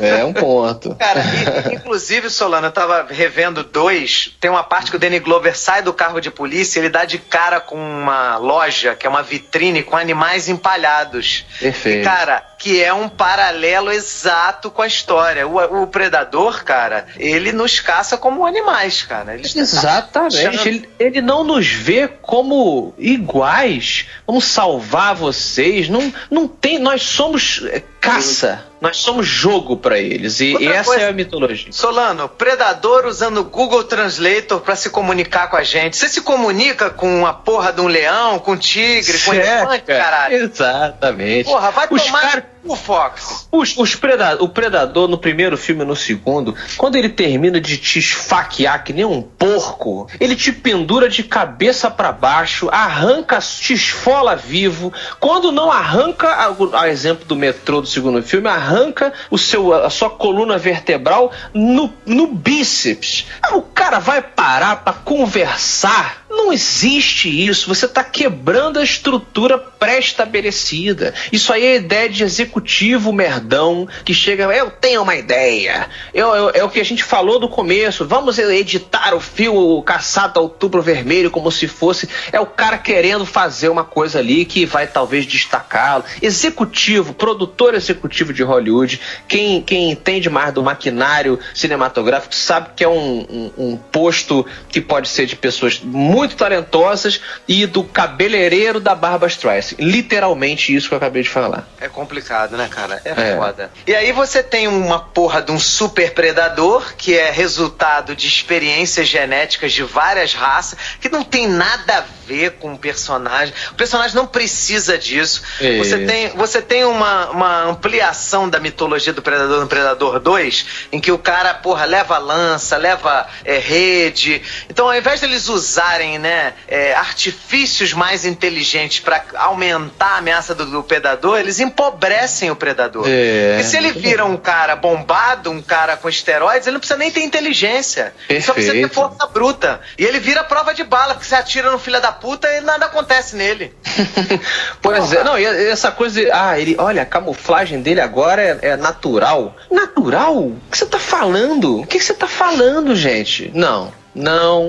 Não, é, muito, é muita coisa é errada. É muita né, coisa Nossa. errada. É só tristeza. Não, eu, assim, eu tava. Assim, porra, o filme. Eu, tem várias coisas no filme não faz sentido, né? Cara, a, a, a, forma como a bióloga lá é introduzida, assim, cara, é, é inacreditável, né? Assim, é, é, total aleatório, né? Assim, chegam do nada ela, assim, não, pra deixar, nós cuidamos do cachorro tal, não sei o quê. Levam ela pro laboratório, aí ela tá lá, tem o ataque do predador, ela tá fugindo, o cara, ah, mata ela agora. É, essa, essa, exatamente, essa a lógica do, do, do, super vilão, porque esse cientista, esse ator, que é um cara bacana, eu esqueci o nome dele. É... Stanley K. Brown. É, esse cara é bacana, cara. Ele é muito ele bom. É bom ator. ator. Ele é bom. Bom, bom. Ele começa como um, um, homem da ciência. Convida a mulher, ele tá animado. Aí a cientista dele é, é, some, some no caos. Eu até falei isso pro Guga na rádio. O, o, predador acorda, o barata voa, acontece, todo mundo morreu, a cientista sumiu. Aí o cara fala: olha, é, matem a cientista aí que ela saiu correndo com um pedaço. Calma, gente, calma. Não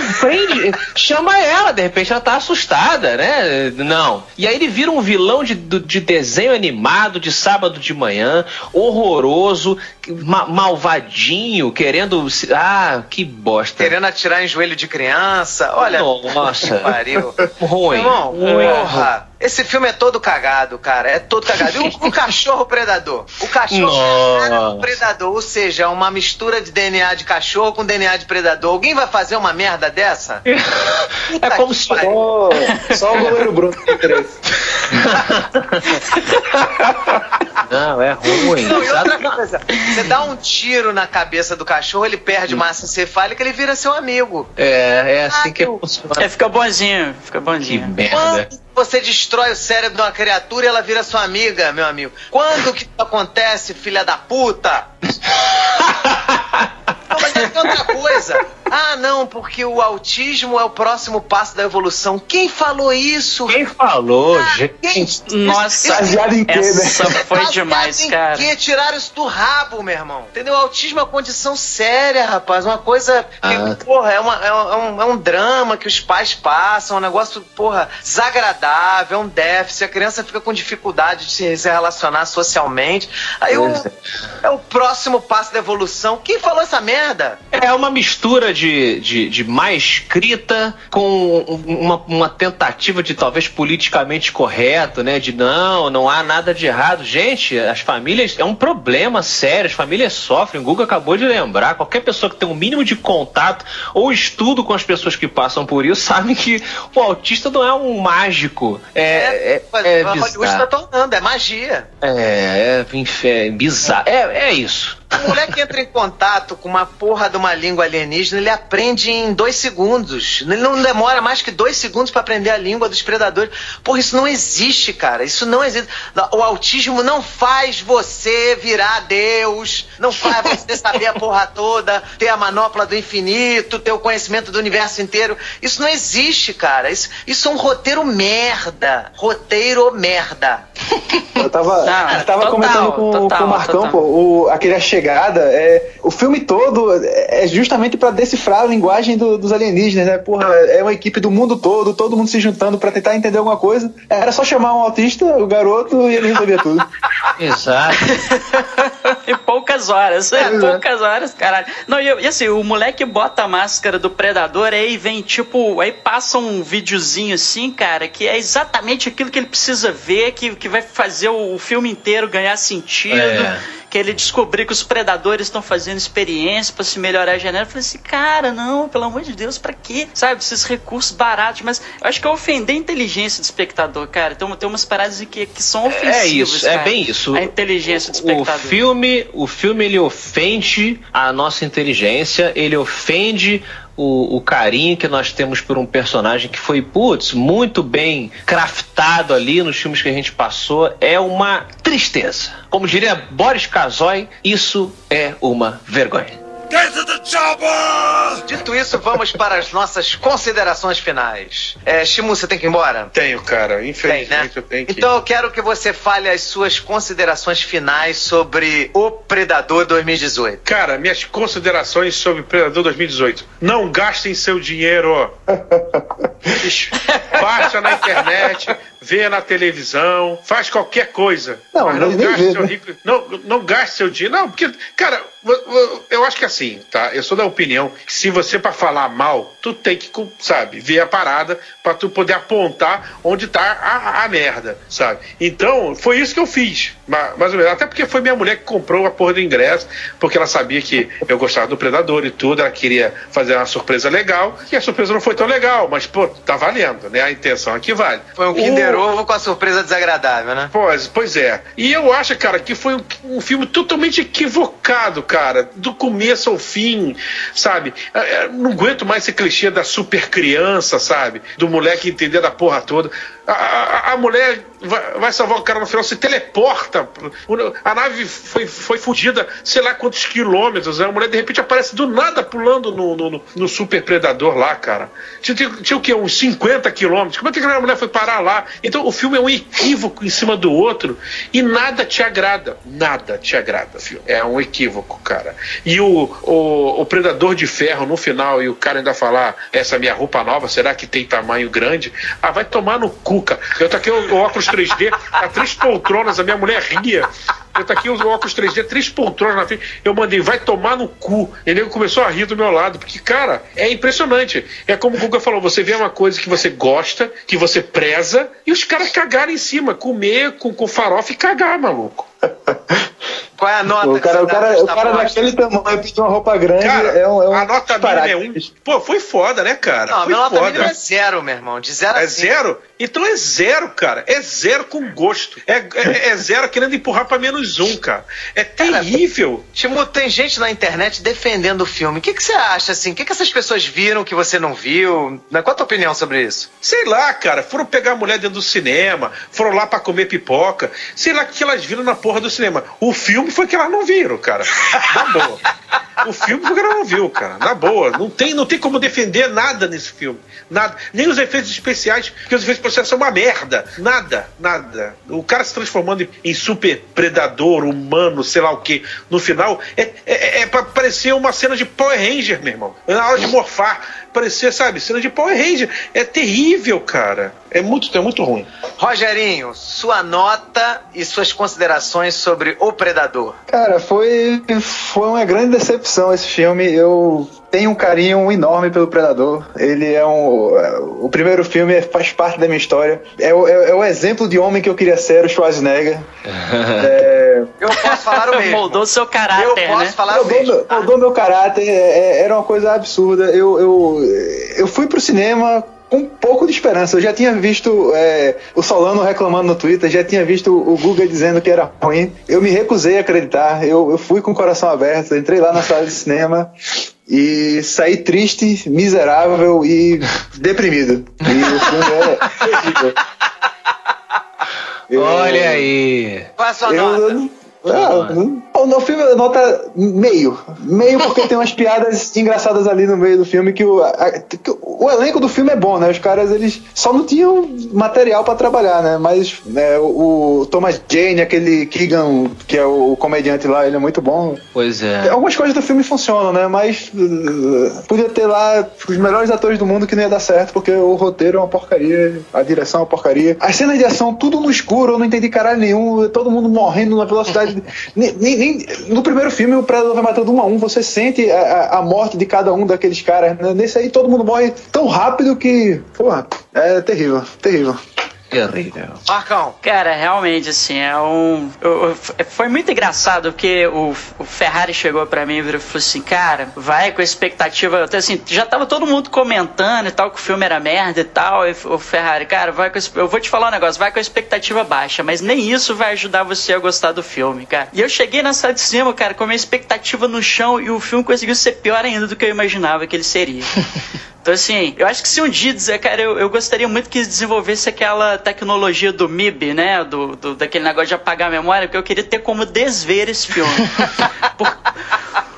Porque, cara, assim, tipo, eu, eu, e assim, ele, ele é ruim do início ao fim e, o, e o final ele te promete mais merda pro futuro, é. porque tem, cara, um gancho. Ele vira e fala assim, cara, eu, eu, vou continuar jogando esse esgoto em cima de você, né? Eu não, não vou ter piedade da sua alma. Então, assim, sei lá, eu acho que eu não, não quero nem comentar mais nada desse filme para mim é zero. Eu tô torcendo para conseguir esquecer esse filme em breve, assim. Eu acho que eu vou tomar um litro de balalaica para ver se isso acontece. Falando, é a primeira vez que a gente dá nota baixa assim para um filme aqui discutido aqui, quer dizer, tirando os, os framboesa de ouro, tá? Que a gente fez esse programa de framboesa de ouro. Mas tirando esse, cara, primeira vez que a gente dá uma nota tão baixa para um filme aqui. Mas é merecido, é merecido. Olha, é, é isso que isso que o, o, o querido amigo falou agora, o Marcos sobre sobre ele, ele, ele é merda e ele promete mais merda futura. É perfeito, perfeita colocação. O final eu coloquei na classificação inacreditável. Ele parece um trans, o Transmorphers do Sci-Fi Channel.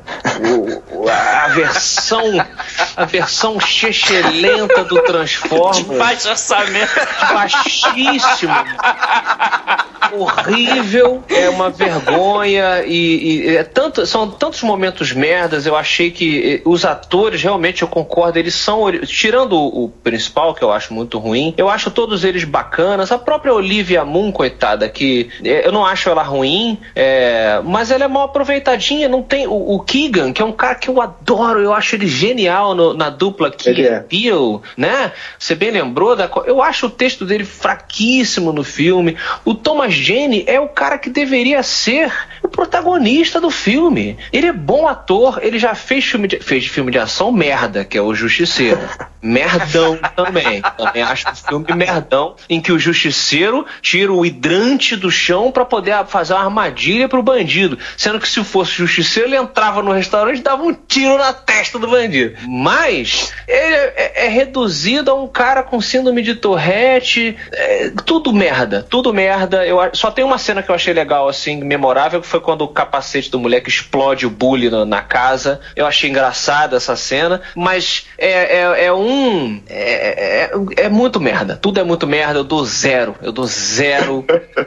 nota, zero gigante, zero, zero furos esse papo furado para Predador 2018. É, cara, eu, eu sigo com vocês, eu não vou ser amiguinho do, do diretor que nem o Rogério é, porque apesar de, do, de eu gostar do Shane Black em outros filmes, não, porque você dá meio, você é muito amigo do Shane Black, tá, Rogério? Porque apesar de eu gostar do Shane Black em outros filmes, por exemplo, Beijos e Tiros, né, os cara, dois caras legais, eu adoro esses filmes. Eu uhum. acho foda. Mas porra, ele não tinha que fazer isso no Predador, caralho. Ele tinha que respeitar a porra da franquia. Mas ele não é só ele, Guga. A galhofada, a sacanagem pro Predador. Mas não é só ele. Eu acho que também a galera tá comentando isso. Ah, mas é o Shane. Os defensores, né? Não, mas é o Shane Black. Se você. O filme não é, não é uma pessoa. A gente acabou de, de comentar que o primeiro filme é, é, ia ser um lixo.